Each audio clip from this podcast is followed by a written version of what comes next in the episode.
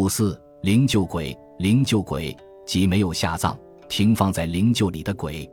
此种鬼因为是刚刚死亡的人变成的，对杨氏更加留恋，其表达出的感情愈发浓烈。山东高密县人王玄之就同这种鬼有过一段缠绵悱恻的感情纠葛。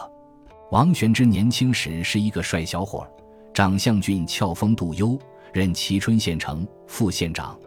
任职期满，回到家乡居住。他家在城西。有一天傍晚，他在门外站立。看见一个女子从西面来，姿态长相特别漂亮，大约十八九岁。第二天，王玄之又看见那个女子，像这样有好几次。女子每天都是傍晚来，王玄之忍不住搭讪的问道：“你家在哪里？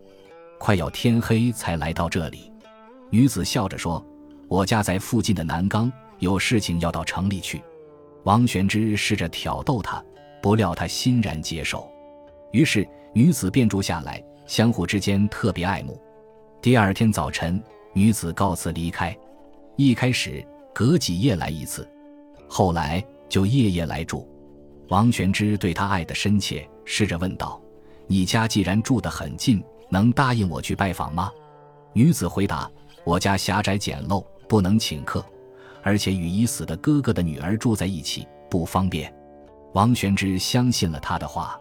女子女工技艺高超，王玄之的衣服都是他亲手缝制的，看见的人都纷纷夸奖。他身边还有一个丫鬟紧随其后。后来，即使在白天，他也在王玄之左右。王玄之问他：“你哥哥的女儿不想你吗？”他巧妙地回答：“何必干预别人家的事呢？”王玄之无话。他们像这样住在一起有一年多。一个夜晚。女子忽然来到，脸色难看，哭泣不停。王玄之问她，她说：“现在我要离开你了，怎么办？”边说边哭。王玄之大吃一惊，问他原因。女子直接道来：“能不为难我吗？我本是前任高密县的女儿，嫁给任氏为妻，丈夫品行不端，待我很薄情，父母可怜我，叫我回娘家。后来我的病死了。”就把我的灵柩停放在这里，现在家里人来迎接灵柩，明日就要离开这里了。王玄之这才知道女子的底细，但他已经深深的爱上了她。他告诉她，明天天黑就要永远分离了，他心如刀绞，难舍难分。第二天，女子送给王玄之临别礼物，一只金镂玉杯和一对玉环，王玄之回赠一袭绣花衣服。两人握手，擦泪告别。第二天，王玄之到南岗去看，果然有他的家人来迎接灵柩。他们打开棺材，发现女子的脸上没有变化，看见了绣花衣服，但却失去了其随葬品金镂玉杯和玉环。